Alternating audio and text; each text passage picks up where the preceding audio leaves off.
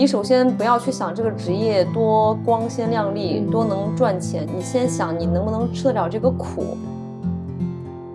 就等于说，实际上重要的不是选择哪个律所，是选择哪个老板。Nothing to lose 的感觉就是置之死地而后生的感觉。要相信，就是道路是曲折的，但是前途是光明的。大家好，欢迎收听本期的殊途同行。今天的嘉宾名叫王楚，曾经以年级第一的成绩被保送到华东政法大学的国际法专业读研。二零一六年研究生毕业之后，加入上海段和段律师事务所。二零一七年到二零一八年，曾被派驻到段和段北京办公室工作，擅长的专业领域有商业地产、投资并购、公司事务、特许经营。争议解决等。从今年的元旦开始，他正式的从一个受薪律师转为了独立律师。所以，我们今天就想请这位王楚 律师来聊一聊他自己的学习还有工作这一块的经验。王楚跟大家打个招呼吧。各位听众，大家好，我是王楚。嗯，我还蛮好奇，就是你之前是怎么开始选择法学这个专业的呢？嗯，选择法律的话，首先就是不能免俗的要提一下，我从小的话就比较喜欢看那个香港 TVB 的电视剧，那尤其是律政剧，所以一块儿是那个 TVB 律政剧的影响。那第二部分就是因为可能我父亲也是一名律师，所以从小的话我基本上就是受家庭的影响也比较深，然后也小时候经常跟父亲一块儿去旁听他的那个开庭。嗯，加上第三点的话，是我认为。呃，法律这个专业的话，会让我一直处于一个学习，然后更新自己的一个状态，也会随着这个法律的变迁去动态感受整个社会的发展。所以大学的时候我就选择了读法律。那因为你父亲的关系，所以你其实算是对这个法律的行业算是比较了解，是吗？对。那你在学习法律，跟你后来开始从业之后，你觉得跟你之前了解的、想象的差别大吗？我觉得我做律师以后跟我之前看到我父亲做律师的样子，基本上是差不多的，嗯，就是没有特别多的，嗯，一个改变或怎么样，嗯，所以你其实是还一直都不算是有特别多的犹豫，就是你想成为这个呃一名律师这样子，对，而且我一早就知道说律师他不是很光鲜亮丽的，啊，就是比较辛苦的，所以就还是愿意扎头进来。但是其实学法学本身就是一件很辛苦的事情，就是成为律师之前就已经很辛苦了。比方说法学的要背的东西很多啊，然后要考司考呀、考律考啊。就是在成为律师之前的这段时间，你有迷茫过或者是自我怀疑吗？你怎么处理？就是上大学的时候，我记得每次期末考试前都是那个。比如说几门大课，呃，类似民法呀、什么国际法这种的，有大量的法条需要背，然后案例的分析也是需要去记忆的东西。那而且他考试的时间排的都特别紧密，所以每次都是期末考试前那段时间是我最崩溃的时间。那每次比如说遇到这种比较崩溃的时候的话，我觉得是要先吃饱、吃好，然后不要乱想，就把你的所有精力全都 focus 在你的眼前的这个。学习跟考试上面，然后如果是再很沮丧的话，就多看一点这个心灵鸡汤的文章来自我先麻痹一下，麻痹。然后要相信，就是道路是曲折的，但是前途是光明的。嗯。然后如果是最后真的还是觉得说啊，前面这些也拯救不回来的话，那我觉得我就是相信一句话，那就是那个触底反弹，置之死地而后生嘛。嗯。而且我觉得就是年轻的时候，实际上多经历一些这种崩溃的时刻，或者是。比较荡的时候，实际上是对整个人的成长会比较好的。对，所以我还挺好奇的，就是你本科的时候都已经是年级第一了，那你在本科学习的时候也会有很多这种很绝望的瞬间吗？有的，比如说我记得我大二暑假那时候要考那个雅思，啊，当时我是从一个夏令营结束回来之后，然后回到宿舍，当时是在无锡嘛，就天气也很闷热，嗯也没有空调。我自己一个人在宿舍，为了学习备战雅思，我十五天没有跟任何人说过话，就是只是吃食堂，然后回去呃练听力啊、阅读啊、写作，然后那十五天就等于说是处在一个纯 英文的环境中，嗯，然后最后就等于说考的分数也算是超出了我的预期吧，嗯，就那个那段时间真的是压力大到我会一个人趴在那个雅思的那个练练练习册上哭，哭完之后，然后再继续起来，可能再做做题呀，然后再怎么样。对，就那段时间是比较崩溃的，但是你崩溃完之后是有收获的。是的，是的，是的。对，我觉得学法学有的时候可能会会不会感觉很孤独？就不管是考雅思或者是考司考，就是之前可能也要经历一段很长的疯狂的学习的时光。对，，而且你就是，即便你是过了法考或者是律考以后，嗯实际上就是因为法律一直在更新。比如说，你像二零二一年，它一本这么厚的民法典直接出台了，然后嗯导致了十几十几部法律全都废止了。嗯那你就可能要重新学习起来，嗯，就等于说你做律师以后，每天都是处于法条的更新跟重新嗯学习的一个过嗯程，嗯，所以就感觉就是学习的道路是没有尽头的。嗯嗯，那其实就是对于你而言，你当时会怎么去安慰自己？因为我觉得有的时候人在那个当下的时候会特别的怎么说绝望吧？会不会觉得嗯说我不知道我最后面这个结果会怎么样，我有可能熬不过去了？嗯对，你会怎么去调节自己？我就举一下，比如说我二零一七年、一八年不是在北京办公室派驻嘛，然后嗯我觉得一七年那时候实际上是我人生算是这几年最黑暗的一年，嗯就是也看不到呃我前途在哪边，然后在北京办公室也没有什么人带教，就等于说可能所有的事情都是我自己一个人做掉了，然后也没有师傅带啊怎么样。那段时间我记得我最后是怎么度过那个很迷茫的阶段，就是我那时候开始听百家讲坛了，就是 那时候我特别喜欢听那个黎波黎波老师讲的那个张居正的那个系列，我是嗯把那个系列的所有的课全部听完了，嗯，然后又开始把那个张居正的传记呀，还有还有这些书全都读了一遍，就等于说你通过读那些大家名人的他的这个苦难的一生，嗯，然后你就会感觉说，就就就感觉说，你如果把这些烦恼呀，或者是现在的忧虑抛到脑后的话，把自己的名誉啊这些抛到脑后的话，实际上你就可以一直勇往直前，就是不要去顾及那么哦多。对，对你，包括像嗯张居正的话，是我很喜欢的一个历史人物嘛。嗯他去世以后，可能还直接遇到了这个万历皇帝对他这个把他的尸骨挖出来又鞭尸嘛。嗯我就想说，一个在历史上创造了那么多功绩的一个政治家也好，他死后还要被鞭尸，但是就是等于说他这个精神长存的话，嗯然后就等于说可以一直激励他后来的这些人。所以我嗯觉得我我也就是。就是跟随这样这样子慢慢慢慢慢，然后一步步就这样就出来了。哦，对。不过这个，呃，怎么说？你这个方法，其实我还自己也有用嗯过。哎，我跟你不一样的是，我读的是《红楼梦》。《红楼梦》啊，对，就是我是一个红学爱好者。然后我第一次读《红楼梦》的时候是初三，嗯，然后后来我就发现，我每一次读《红楼梦》的时候感觉都不一样，而且我是，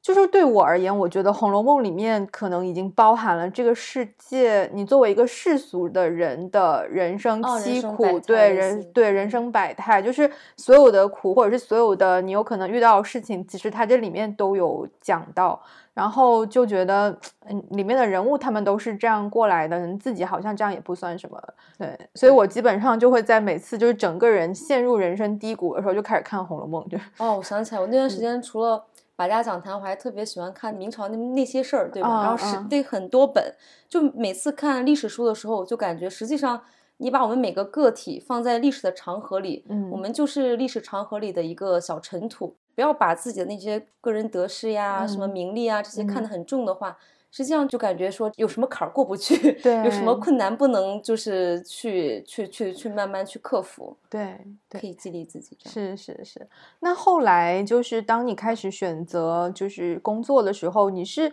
就直接去选律师了呢，还是你当时也有做一些就是对法律的其他的这个就业方向的一些考察，比方说法官呐、或者是就是再深造去读博士之类的，你有考虑过吗？我好像是因为我爸妈是一直很想让我像就像我研究生室友一样去嗯读博的，然后嗯我是比较排斥，觉得说好像因为读博实在是太 辛苦了，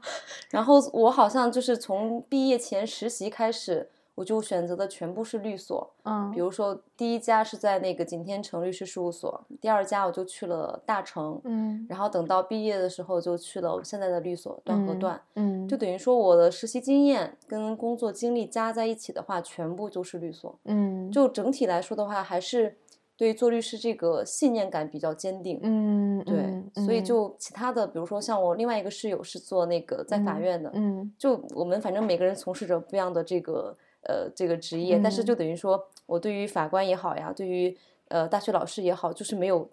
特别去再关注了，就等于说嗯。还是比较喜欢做律师。就是因为你可能你周围的很亲近的同学都有在做其他领域的，就是你也很切近的都有从他们的身上看到过，就是做那些工作的状态，然后你也会很坚定的觉得说，哦，那我还是喜欢做律师对，就是都是有得有嗯失，然后有嗯利有弊，就看你自己的需嗯求吧。我觉得嗯，那能不能讲一下，就是律师行业它的这种嗯大体的一些情况呢？律所的话，那我先给大家讲一下，就是律所的呃，我们通常来说的分类好了。律所嗯的话，实际上如果按照性质的话，它可以直接分为，比如说像合伙制。嗯合伙制的话，就是我们现在的律所，包括大成啊、景天城这些都是合嗯伙制。嗯那还有公司制，公司制的话，就是以红圈所，他们一般都是公司制，比如说像方达或者是类似中伦这些所，嗯可能就是公司制的所。什么叫红圈所呢？红圈所就是那几家特别有名的所，比如说应该现在可能是，呃，方达、中伦、君和，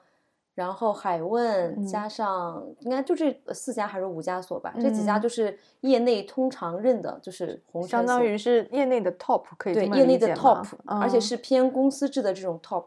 哦嗯，哦，那合伙制呢？合伙制的话，就是合伙制的话，业务领域首先是比公比那个红圈所来说的话，会稍微更宽泛一点。哦，就公司制的话，我给大家介绍一下，它就像一个公司一样，有不同的这个部门，嗯，比如说有，比如说公司业务部有专门做这个呃争议解决的部门，然后嗯有专门做这个劳劳动用工这块儿法律问嗯题的这个部门。就是你律师进去之后，选择一个自己的部门，那你后面的这个职业生涯可能嗯。全部围绕，比如说劳动用工问题或者是诉讼，嗯。就不像说合伙制的话，因为合伙制就是等于说你团队它的业务领域是怎么样的，那你嗯。平常接触的案子就会比较跟你团队的这个职业领域比较搭。哦，那比如像我们现在合伙制的话，就可能我诉讼也做，然后嗯。非诉也做，嗯。那我劳动争议这块儿也做，嗯。然后国际贸易也可能也做，就是嗯。领域会广一些，但是弱点在于可能没有公司制那么精。这就比方说，他们的诉讼的人就是在做诉讼，他们可能就是只做诉讼，啊然后劳动用工的话，他只解决劳动争议或者是嗯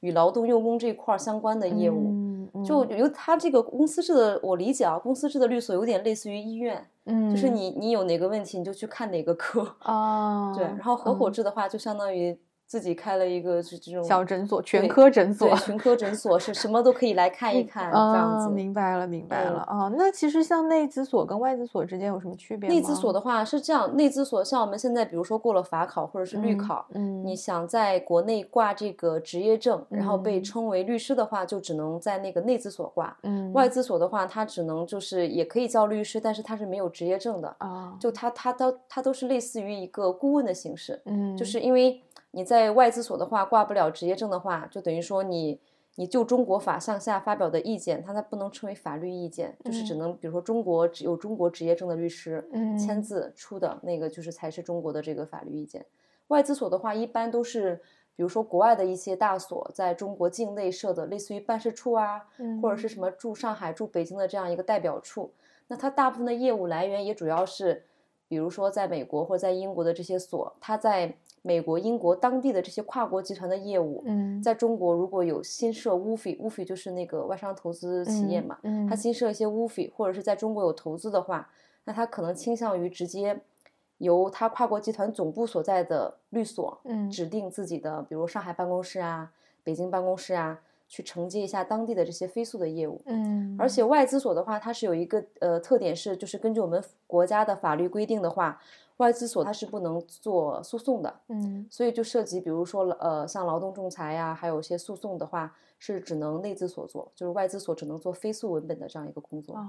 嗯但是外资所工资普遍普遍比较高，这个是事实。哦，那既然这样不同的这么多种类种类，那大家这些所的要求是什么？要怎样才能进到这些所里要求的话，实际上也是根据就是不同所的它的一个招聘的需求嘛。嗯，那总体而言的话，现在律所基本上就是首先第一点肯定是学历，嗯学历据我了解的话，就我刚才提到的一些比较好点的这个公司制的所，嗯然后包括一些外所，基本上都是要求研究生学历，嗯然后最好再有一些国外读的这个 LLM，就是国外的有一个硕士文凭。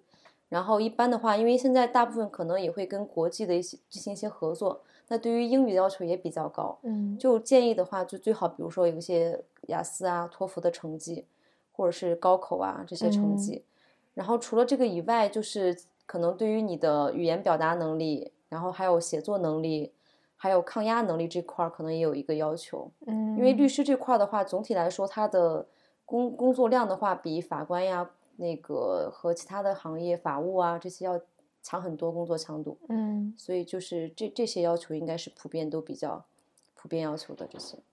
哦，嗯所以就是说，其实呃，我听下来感觉是呃，他好像并没有那么的在意，比方说你的，比方说本科的法学是在哪个学校读的，更多的看的是，比方说你硕士有一个有一个硕士的文凭，嗯然后当然有国外的更好，以及就是你要过这些各种各样的考试，不管是法律内部的考试，还是这些英语啊之类的，就是如果你自己能把你自己的个人的能力能通过这些考试证明了，那哪怕比方说你本科读的并不是像这种什么五院四系这么好的嗯。学校，你仍然有机会，比方说进到一个比较好的所，是这样吗？对对，包括现在很多律所也是喜欢就是在留呃实习生实习生中选选择留用的。哦，那基本上，比如说像我了解到的一些红圈所的话，它可能在筛简历的话，他对学历上面也有一个要求。嗯但大部分的可能只要求到，比如说你研究生学历必须是五院四系啊，嗯或者是一些比较好的学校。嗯本科学校的话，我觉得就是好的话就可以锦上添花嘛。嗯如果是实在是本科啊没有考好啊或怎么样，可能他们也不会特别在在意你的第一学嗯历。嗯这点的话，可能对嗯，还是比较好。所以就是不要管自己的起点在哪，对要看终点。对，要看终点。只要你真的很想去，呃，进入这个行业的话，就很努力的去考吧。就不管是考研也好，还是考法考也好，还是考英语也好，就很努力的往前冲就好了，是这样吗？对，然后嗯包括比如说，呃，想留用一些比较好的所，然后如果你第一学历不是特别够的话，嗯实际上有一个方法，就是你可以前期先多积累实习，然后嗯。从一个比如说从 A 律所嗯，跳到一个比 A 好一点的 B 律所，嗯。然后再从 B 律所去积累下一段实习经验。就我是看见有同学通过这样三级跳的这样一个实习经验，嗯，在没有留学的背景下，直接拿到了这个方达的 offer，、哦，所以这样也是一条路子。嗯。但是那个同学因为规划的特别早，他是可能。嗯大四就开始去律所实习了，嗯那研究生三年也也一直在实习，嗯那实习了三年半，他终于留在了方达。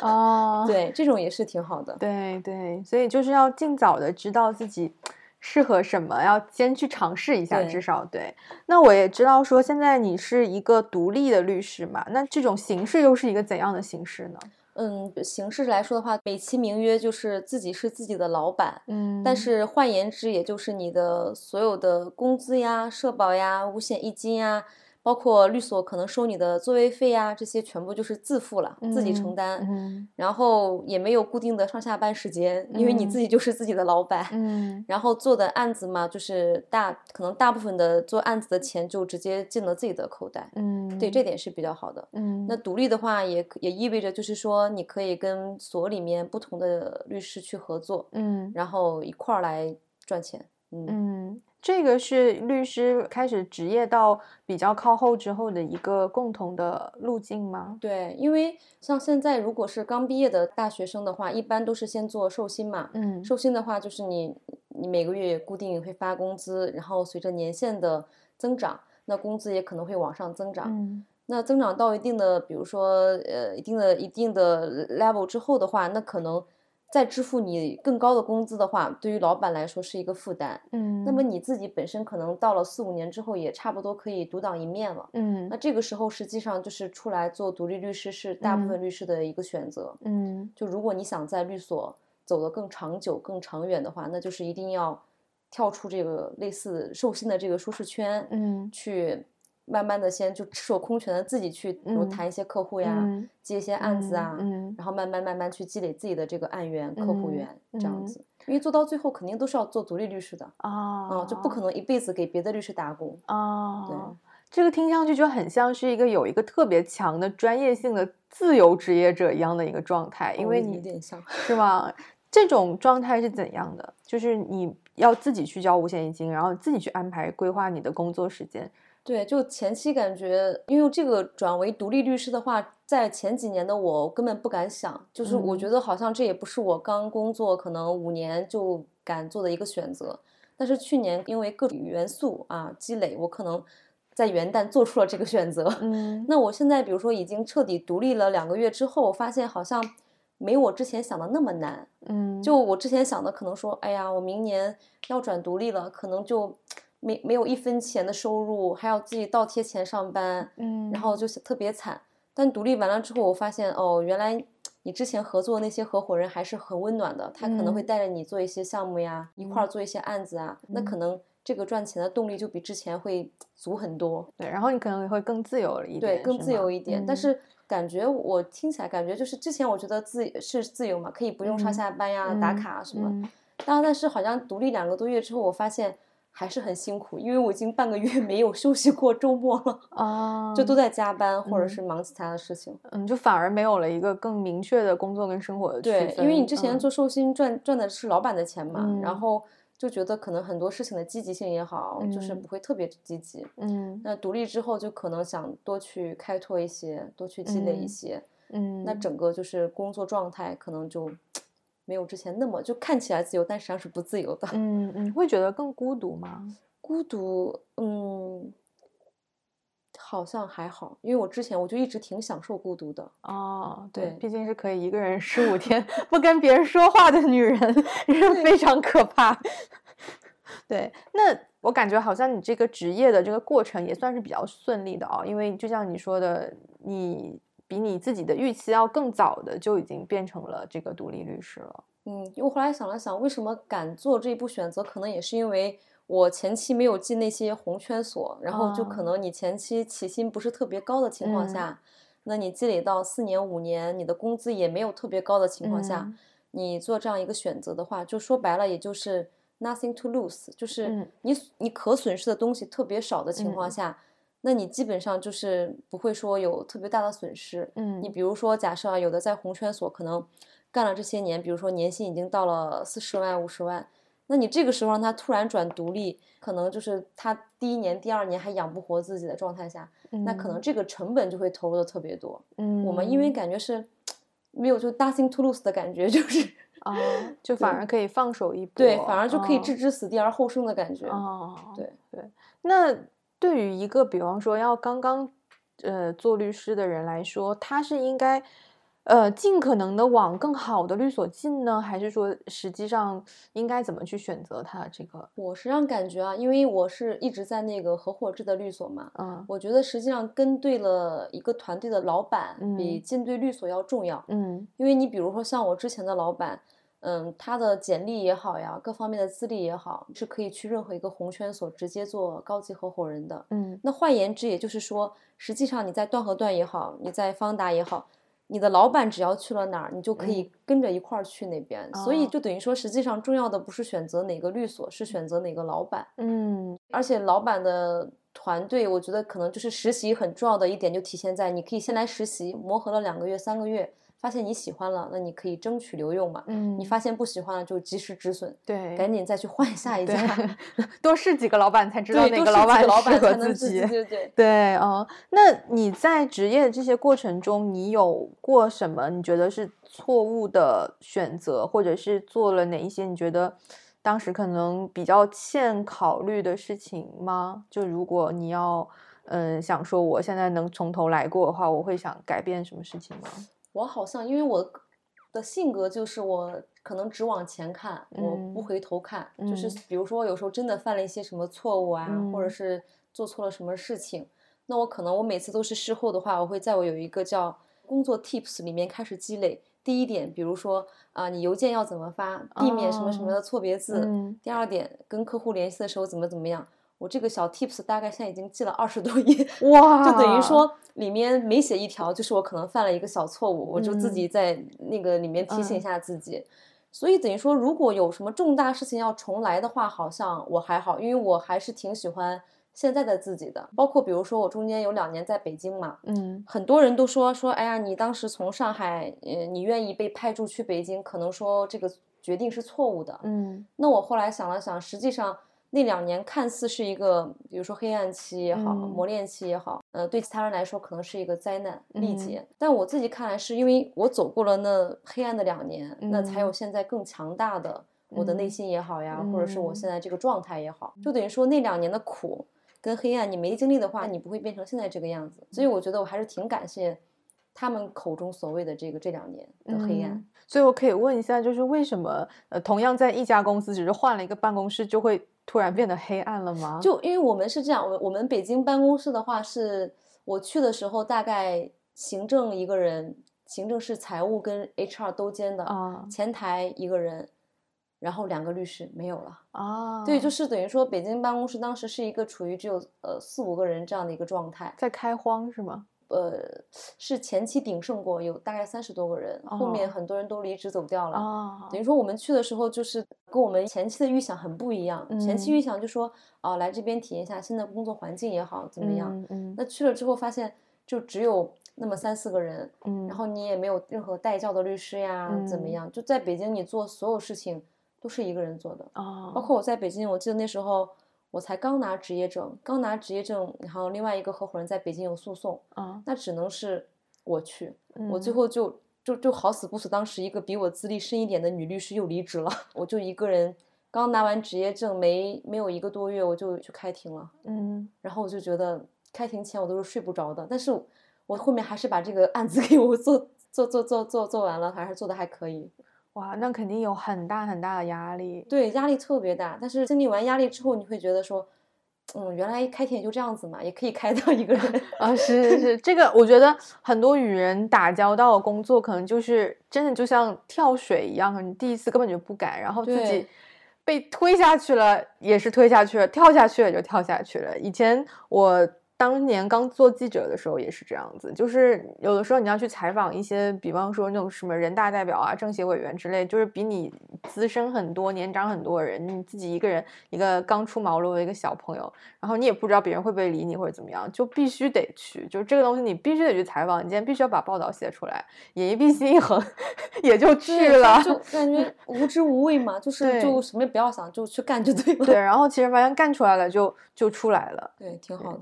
那平时呃，律师的日常工作大概是由哪一些事情组成的呀？嗯，平常日律师的日常工作的话，我我总结一下，基本上也就是比如说法律检索，嗯然后法律研究，嗯，然后还有沟通工作。那这个沟通工作里面可能包含了，比如说你律师团队内部，嗯，因为现在很多的案子也好呀，飞诉项目也好，都是那种团队合作嘛，嗯。一个人可能也做不来，嗯。那就是团队内部的一个沟通，包括跟客户的沟通。那还有比如说跟公检法这些机关单位的嗯沟通，包括一些其他的中介机构，然后沟通工作，然后再加上一个文书的工作，嗯。因为律师的话，基本上最后的他的一个成果体现就是，比如说你写 memo 啊，写一些草拟和审核的一个合同，撰写，比如说什么专项报告啊、嗯尽调报告，嗯还有法律意见书。所以总结来说的话，基本上就这几大类的工作。嗯，那像你是不一样，因为你从小可能就耳濡目染自己父亲的这种工作状态嘛。那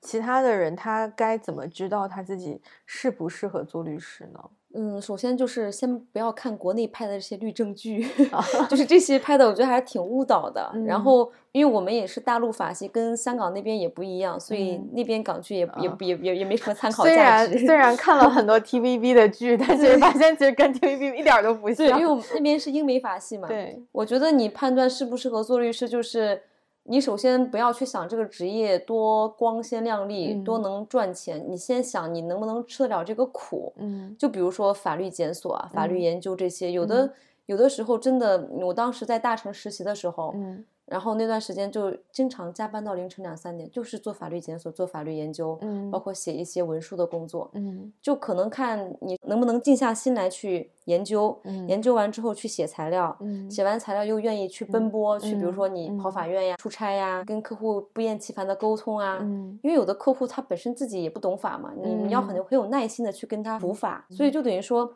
你把这几个看起来很枯燥、很无聊、很繁琐的工作，如果你能从中间找到乐趣，又愿意坚持下来的话，嗯这个我觉得就是挺适合做律师的。而嗯且前期不要想着赚钱，哦，因为前期在国内这些，比如内资所的话，前期头几年，以我的观察，大家基本上都是在倒贴 钱上班。对，因为开销还是挺大的，但是嗯前期的工资可能给的不是很高。但是律师可能是一个职业发展的空间比较大的，就是当你做到了很多的年资，然后你有很多经验之后，然后你就会收获的比较多一些。，对，就是它嗯的变现体现在你前面十年、八年，甚至是二十年的积累，嗯，那到后面可能就会呃类似于厚积薄发似的那样、那样子。嗯，对，嗯嗯所以就是前期的话，就不要太看太看眼前的这个利益，眼前的话基本上没有什么太多利益的。嗯，那听下来感觉做律师这个行业是挺考验人的素质的。首先得非常有耐心，对别人嗯耐心，对自己有耐心，然后呢还得是一个很会跟人打交道的人。对吧？然后还对对你沟通也得行，还得坐得住板凳，能去做一些很枯燥的这种呃这种文案的一些工作啊之类的。那像你在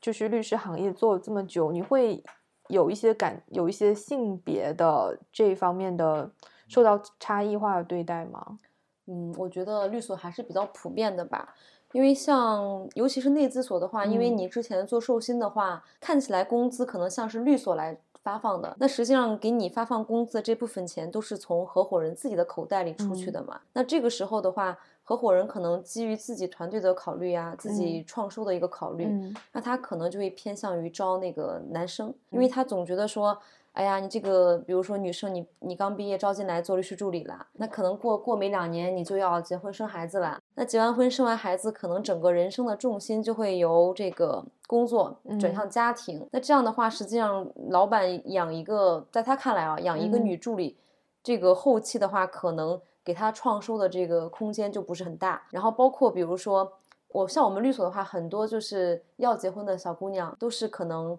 干几年，然后就辞职去公司做法务，然后再在哦公司这样结婚生孩子。所以律所的话，我觉得基本上重男轻女还是比较普遍的。因为他嗯这个合伙人就是那个律师，他自己本身的话语权很大，所以如果他是一工资就是他出的嘛。如果他嗯是一个性别观比较差的人的话，对，那他就会比较，就是会对女女律师会更不好一点。但其嗯实现在你看，大部分的法学院其实女生的数量都会远远的高于男生。，对，但嗯。是有个很奇怪的现象，就是法学院的女生数量特别多，但是在律所可能前期招聘的话也是女生多一点，男嗯。生稍微少一点。但是你干到比如说五年啊、七年嗯之后，嗯。继续留在律所的话，可能绝大多数都是男生，因为女生，我觉得女生还是太伟大了，就是很多真的是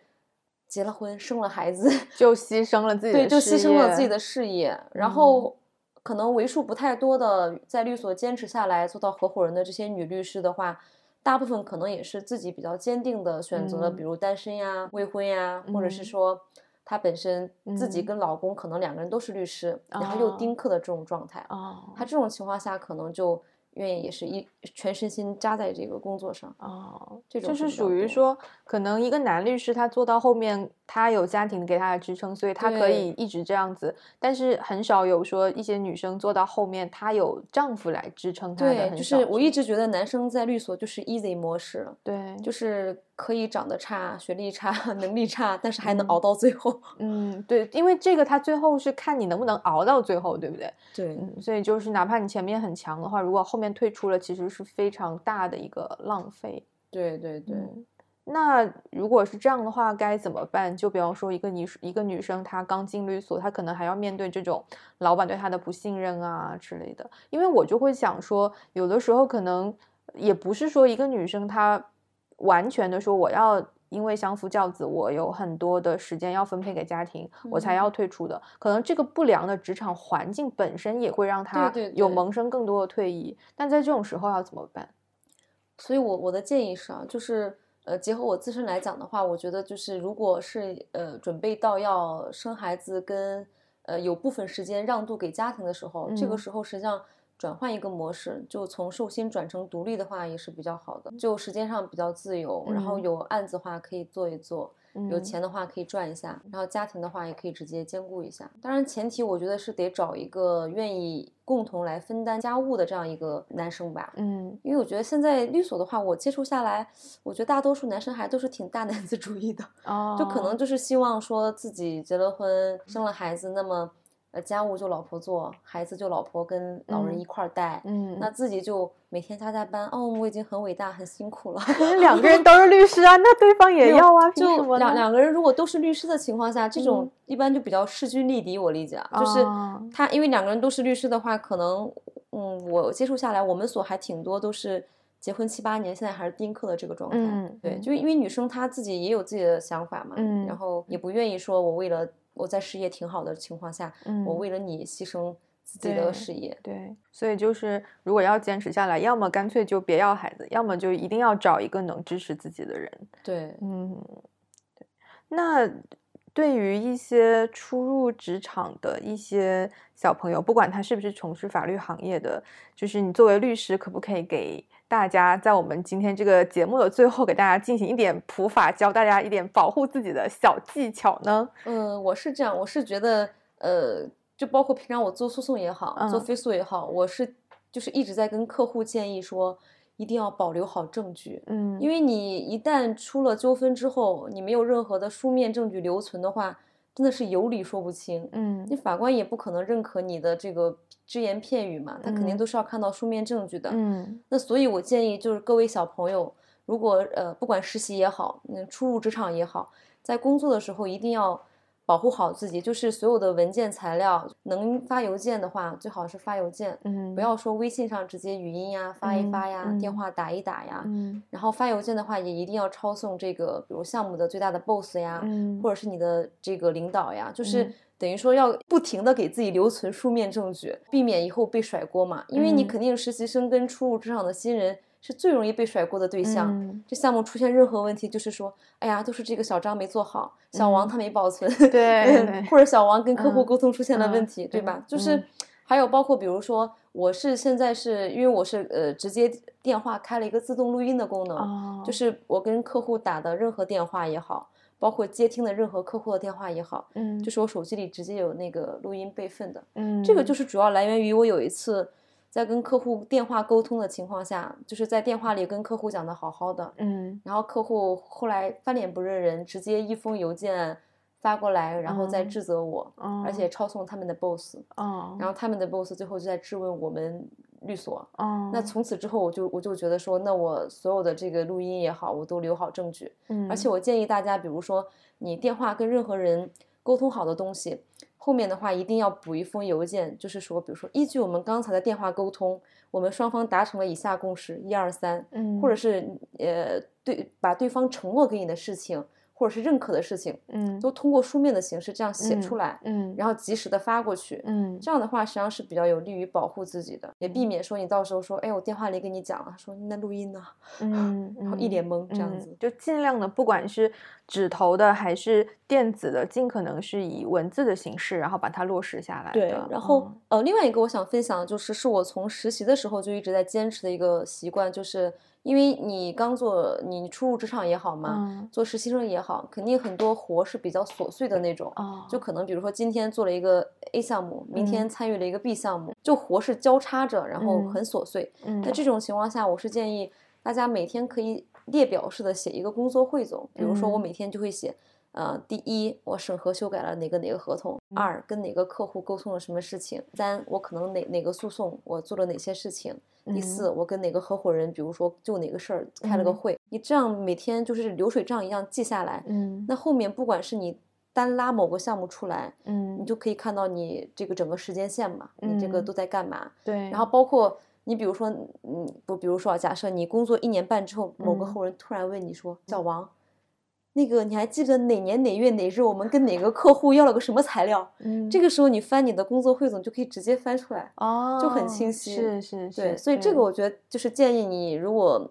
初入职场的话，可以坚持下来，因为你这个习惯一旦养成了，后面真的会少走很多弯路，对，然后也会也不会处于一种那个无头苍蝇的状态，就比较有条理。对，我是知道说有很多的公司，他会要求，比方说员工写工作日报或者是周报，然后很多人会把它当做一个负担。其实包括我自己以前也是，因为可能我自己是一个就是文，以前是做一个这种，比方说文字或者是个媒体的创作者，然后会就是没有像可能律师这样子这么。严格的要去做一些工作，然后我就会觉得很烦。但是现在其实听下来，会觉得确实是很有必要的。而且我之前听奇葩说，然后那个杨天真他有讲到，比方说向上管理之类的这些概念嘛。其实我现在回想起来，也觉得是非常有必要的。就是做这些事情，它并不是为了说我去完成一个老板给我布置的任务。做这件事情不是为了老板做的，而是你在优化你自己的这个工作的习惯，然后他会为你自己之后。的对，能省很多事情，这个非常重要。对我觉得这个特别棒，这个分享。